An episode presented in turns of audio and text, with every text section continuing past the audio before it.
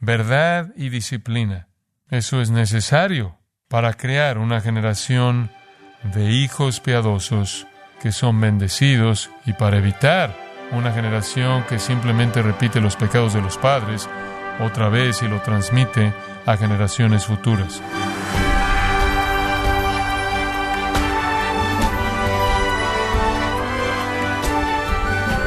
Da mucho gusto que nos acompañe en este su programa Gracias a vosotros con el pastor John MacArthur. El puritano Richard Baxter advirtió a los padres de su generación de la siguiente forma. Ayuden a sus hijos a conocer a Dios y a ser salvos, y harán más por ellos que si los ayudaran a ser señores o príncipes. Se descuidan sus almas y las crían en la ignorancia los estarán vendiendo al ser esclavos de Satanás. Fin de la cita. Pero ¿de qué manera desea Dios que instruyamos a los niños aún en medio de este mundo corrupto? Bueno, el día de hoy, el pastor John MacArthur, en la voz del pastor Luis Contreras, nos enseñará cómo Dios desea que instruyamos a los niños en el sermón titulado Proveyendo sombra para nuestros hijos, aquí en gracia a vosotros. Vamos a continuar hablando del asunto de crear hijos. Usted podría llamar esta serie sombra para los hijos, o supongo que usted también podría llamarla la guerra contra los hijos, porque de eso hemos estado hablando. No quiero exagerar ese asunto, creo que es obvio para todos ustedes, pero simplemente para repasar brevemente la guerra contra los niños continúa por todo el mundo y en nuestro país y no es nada nueva. Los niños siempre son los más indefensos, siempre son los más indefensos de los seres humanos, son los más fáciles de engañar y son los más fáciles de destruir. Y los padres tienen el poder de edificarlos o destruirlos. Los padres tienen el poder y la influencia de poner ejemplos, nobles y de virtud y ejemplos de vidas disolutas, disipadas, impías, pecaminosas. Los niños son las víctimas de los padres en sus vidas. Todo lo que es malo en una sociedad eventualmente daña de la manera más fuerte a los niños. Esa es la razón por la que la Biblia dice que los pecados de los padres han visitado la tercera y cuarta generación. Cuando usted tiene una cultura corrupta, los niños son los más dañados. Y se vuelven tan pecaminosos o más pecaminosos que sus padres y la siguiente generación es incluso peor y la siguiente incluso peor y se necesitan generaciones para revertir eso si es que llega a ser revertido. Una de las cosas con las que estamos comprometidos como iglesia y con las que estamos comprometidos como creyentes es crear hijos en la disciplina y amonestación del Señor o la disciplina e instrucción del Señor. Los niños tienen una batalla cuando llegan. Como dijo el salmista, en pecado me concibió mi madre, lo cual significa que cuando fue concebido, la naturaleza de pecado era una realidad. Los niños vienen al mundo como pecadores. Eso en sí mismo es una batalla. Son virtualmente incapaces de refrenar ese pecado. Son ingenuos, carecen de sabiduría, carecen de juicio, carecen de prudencia, simplemente para usar algunas palabras que Proverbios usa, encima de su propia condición caída y su propia ignorancia y su propia falta de sabiduría, heredan la cultura, la cultura colectiva que sus padres han creado o que el mundo a su alrededor ha creado no solo heredan esa cultura colectiva, sino que tienen que vivir con la realidad masiva del fracaso de los padres. Falta de amor, divorcio, hogares destruidos, pecado de todo tipo. Los adultos siempre han tenido la oportunidad de crear hijos para honrar al Señor o destruirlos. Los adultos siempre están en una posición de destruir niños. Y esto necesita ser examinado con mucho cuidado porque ellos pertenecen a Dios. En Ezequiel 16 leímos en donde Dios dice de los niños que los paganos estaban ofreciendo en sacrificio humano, son mis hijos. Y después en Marcos capítulo 10, Jesús dijo, dejad a los niños venir a mí, versículo 14, y no se lo impidáis, porque de los tales es el reino de Dios. Y tomándolos en los brazos, poniendo las manos sobre ellos, los bendecía.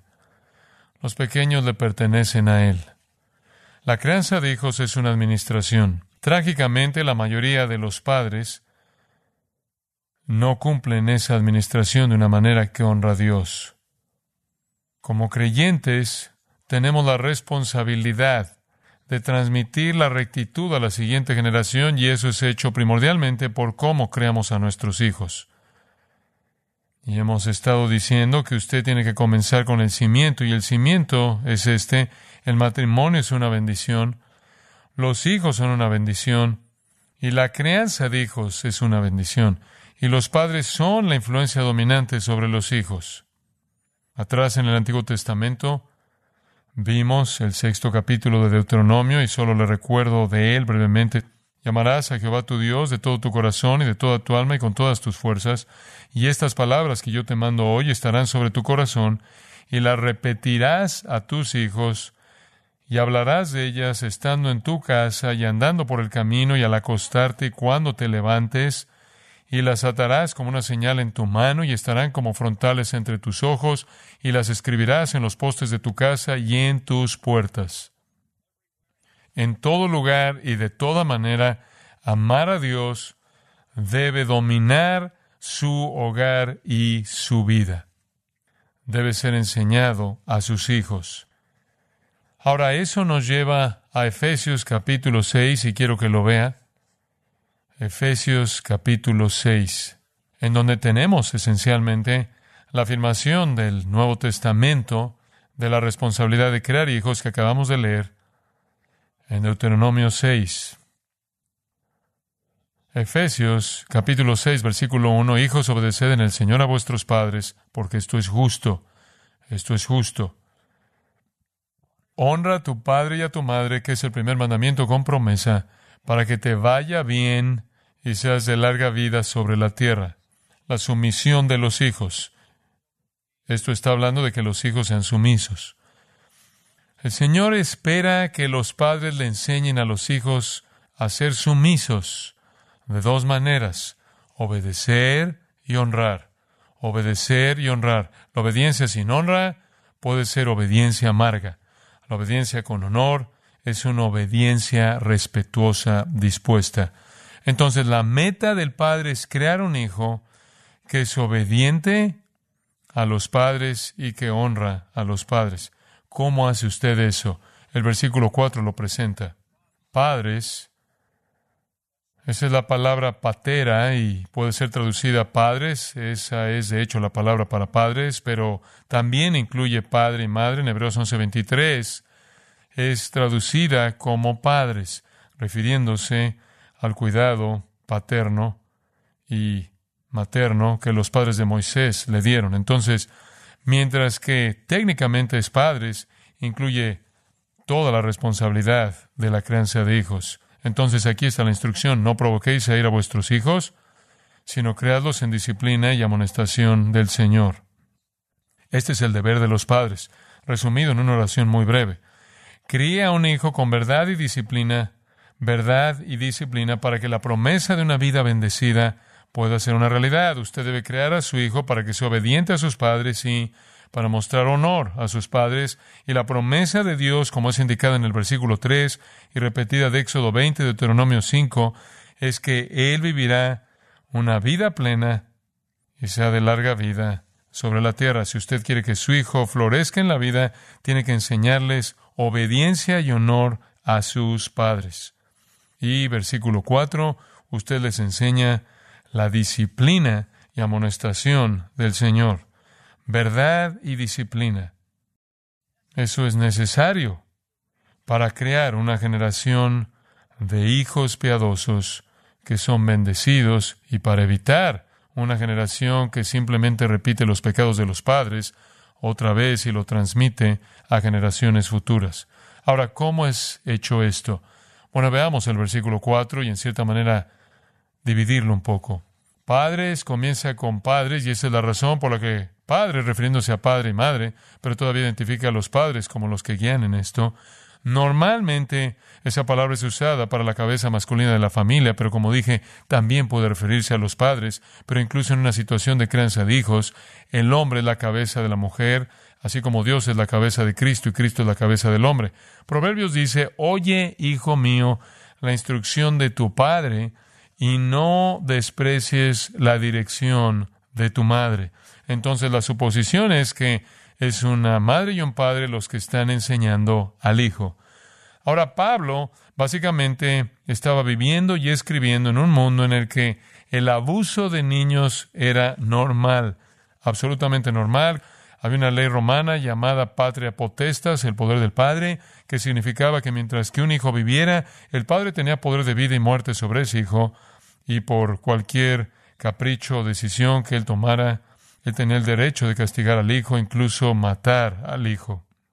Cuando un hijo nacía, era colocado frente al padre. Si él quería que el hijo viviera, recogía al hijo. Si se volteaba visiva, el hijo sería matado o vendido a la esclavitud.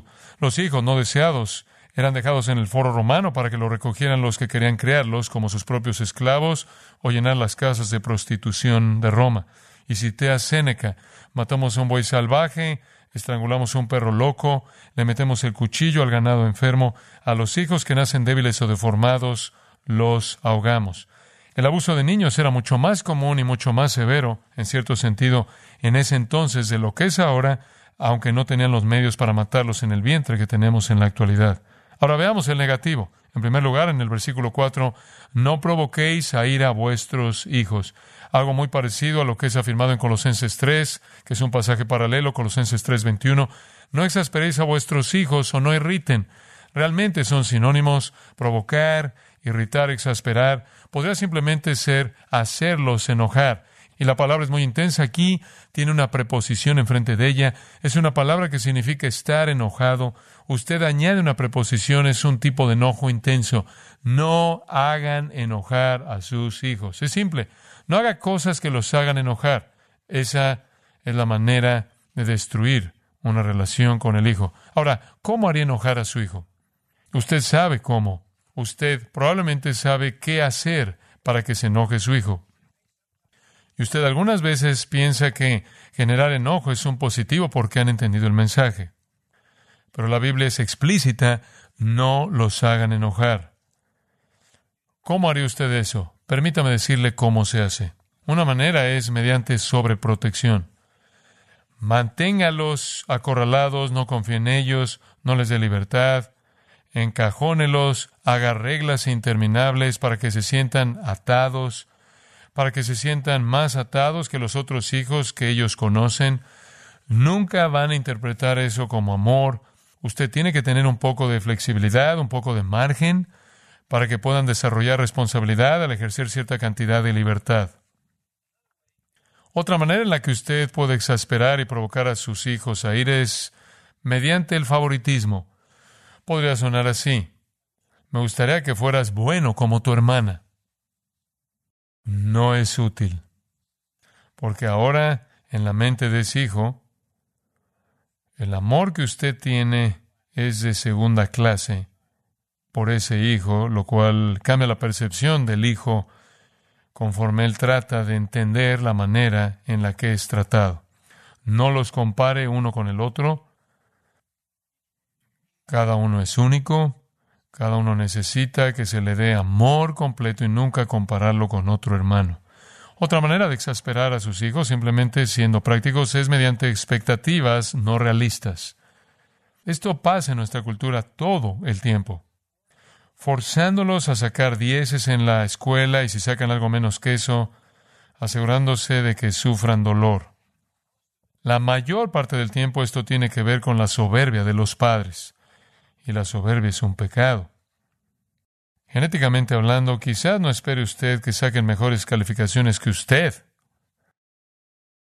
Pero ciertamente no debe aplastarlos bajo el peso de la ambición que usted tiene o la soberbia que usted tiene. Me acuerdo que visité una niña en el área de psiquiatría en la Universidad UCLA que había tratado de matarse a sí misma. Ella se llamaba Tommy Joe y la conocía y estaba en nuestra iglesia. El psiquiatra no quería dejarme entrar porque ella estaba en una celda acolchonada.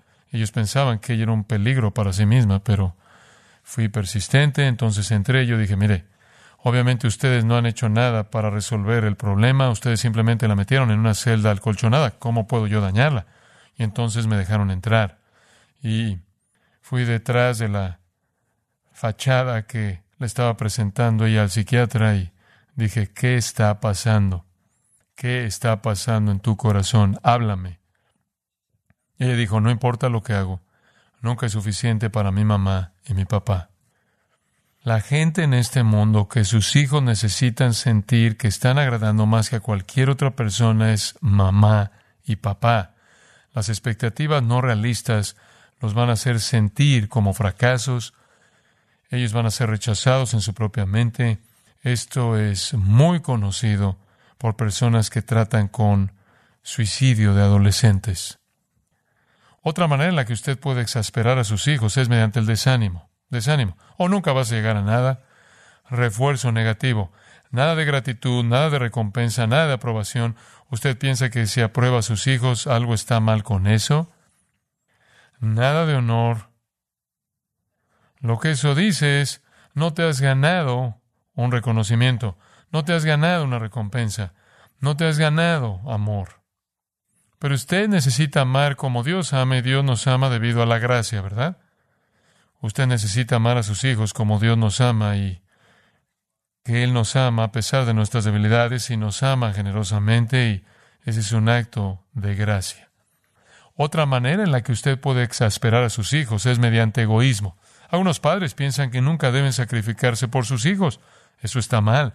Usted necesita hacer muchos sacrificios por sus hijos desde el momento en el que llegan hasta que se van de la casa y después el resto de sus vidas, porque eso es lo que el amor hace. Eso es agape, es amor sacrificial. Cuando usted nunca se sacrifica por su hijo, por algo que su hijo desea, algo que su hijo quiere, anhela, disfruta, ellos se amargan porque lo ven usted como su enemigo de sus deseos y sienten que están interrumpiendo la vida de usted y molestándolo a usted. Comunique amor sacrificado y lo van a resentir si usted no lo hace.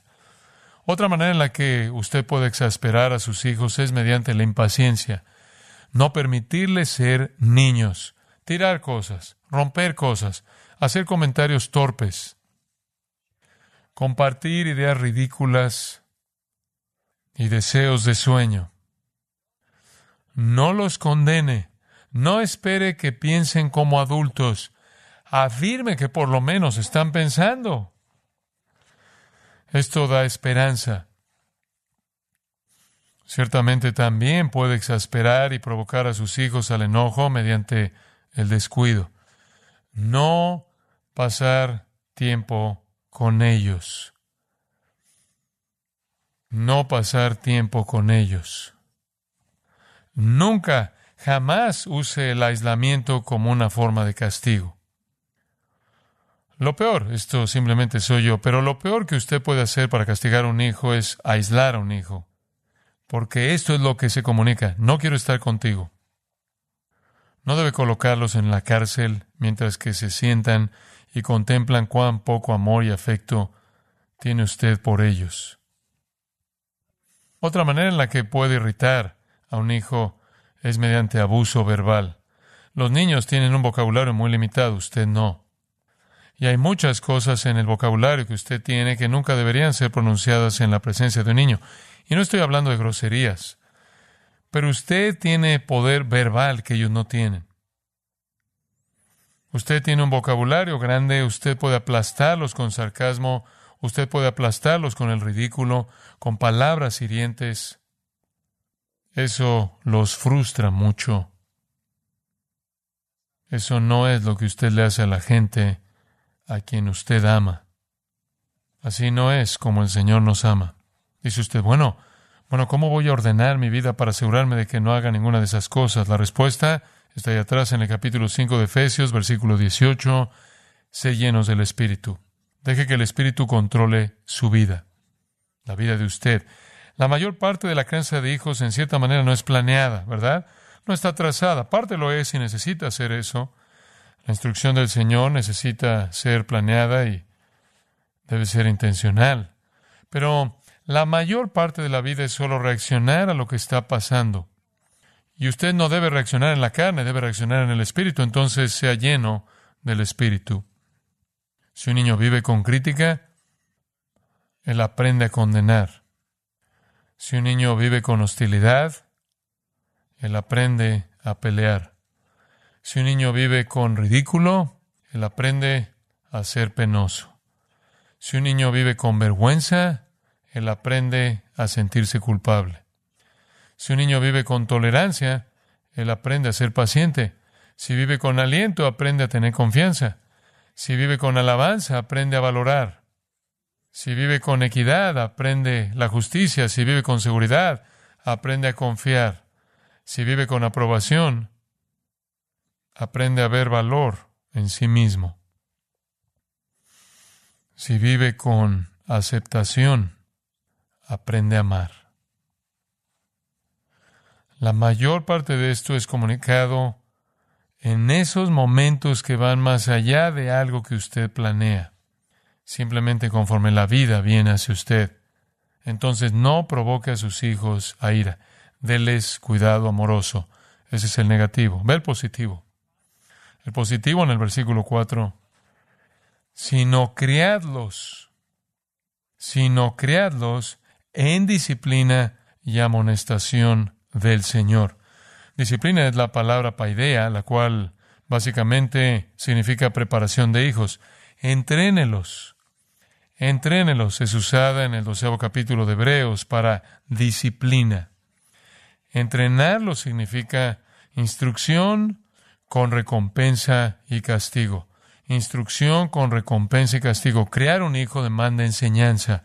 Enseñar verdades repetidas, enseñarles cómo pensar, cómo hablar, cómo comportarse, implementada por recompensas y castigo. Y esas recompensas y castigos nunca son dar y quitar amor. La Biblia simplemente dice, evita la vara y arruina al niño. Asocie usted el dolor con pensar mal, hablar mal y actuar mal. Así es como usted entrena un niño. La palabra instrucción Nutesia es instrucción verbal con advertencia. Entonces las palabras no son demasiado diferentes. Usted los entrena a ellos con recompensa y castigo y después usted los instruye verbalmente. Entonces usted podría decir que la disciplina es lo que usted les hace y la instrucción es lo que usted les dice. Y la meta es que ellos obedezcan a sus padres en el Señor. Ahora observe la parte en el Señor. Obedezcan a sus padres porque eso es lo que el Señor requiere. Esto es justo. Y ellos no solo obedecerán porque quieren obedecer al Señor, sino que honrarán a padre y madre y vivirán una vida completa. Si usted regresa por tan solo un momento a Deuteronomio capítulo 6, el cual leí hace un momento, Simplemente un recordatorio rápido, versículo 4. Oye Israel, Jehová nuestro Dios, Jehová uno es. Enséñale a sus hijos que hay un solo Dios. Enséñale a sus hijos que hay un solo Dios, no hay otro Dios. Versículo 5. Enséñale a sus hijos a amar a Jehová tu Dios de todo tu corazón y de toda tu alma y con todas tus fuerzas. En otras palabras, la obediencia que usted les está pidiendo como padres, porque esto es lo que el Señor ha diseñado, para que puedan ellos vivir una vida plena y rica. No es para ustedes, para el Señor, para que estén en la posición de ser bendecidos. Entonces, ama al Señor. Después enséñales, versículo 6, a obedecer estas palabras que yo te mando hoy estarán sobre tu corazón. Enséñales obediencia desde el corazón. Entonces usted les está enseñando a reconocer al Dios verdadero, amar a Dios, obedecer a Dios, y después usted les está enseñando en todos los asuntos de la vida, versículo 7, cuando te sientes, cuando camines, cuando te acuestes, cuando te levantes. Todo en la vida se vuelve un punto de enseñarles. acerca del único Dios verdadero que necesitan amar y obedecer. Y después coloque recordatorios en todos lados, como una señal en tu mano, frontales entre tus ojos. Escríbelos en los postes de tu casa, simplemente recordándoles constantemente que hay un Dios que debe ser amado y obedecido. Y después adviértales del mundo, versículo 10. Cuando Jehová tu Dios te ha introducido en la tierra que juró a tus padres Abraham, Isaac y Jacob, que te daría en ciudades grandes y buenas que tú no edificaste, y casas llenas de todo bien que tú no llenaste, y cisternas cavadas que tú no cavaste, viñas y olivares que no plantaste, y luego que comas y te sacies, cuídate de no olvidarte de Jehová. Usted siempre está peleando con el mundo y el mundo está tratando de hacerle a sus hijos lo opuesto de lo que usted está tratando de hacer. ¿Entiende usted eso? El mundo no es su amigo, el mundo es el enemigo. Y el mundo es implacable.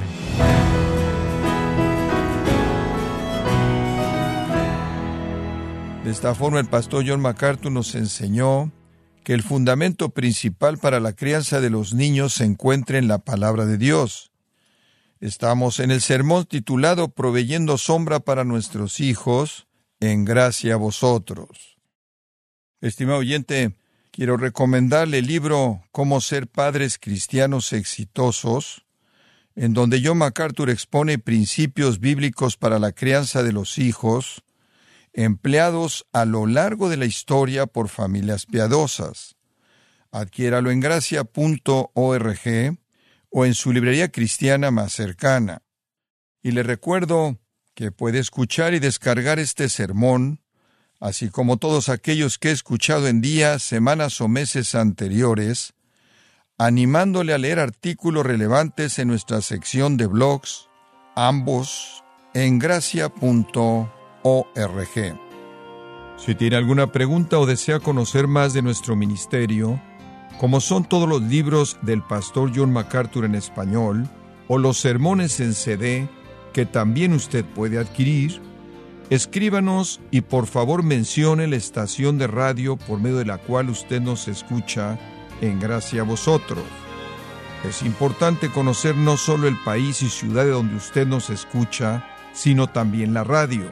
Para quienes contactan nuestro ministerio por primera vez, pueden solicitar una copia del mensaje de promoción sin costo alguno, un mensaje por oyente únicamente. Si usted vive en los Estados Unidos o Puerto Rico, escríbanos a Gracia Vosotros, P.O. Box 4000, Panorama City, California 91412 o puede escribirnos a través del siguiente correo electrónico radio arroba Y queremos agradecerle desde el fondo de nuestro corazón su tiempo y sintonía, y en nombre de John MacArthur y del personal de este organismo, invitarle para que nos acompañe en la próxima edición y así juntos continuar desatando la verdad de Dios un versículo a la vez en gracia a vosotros.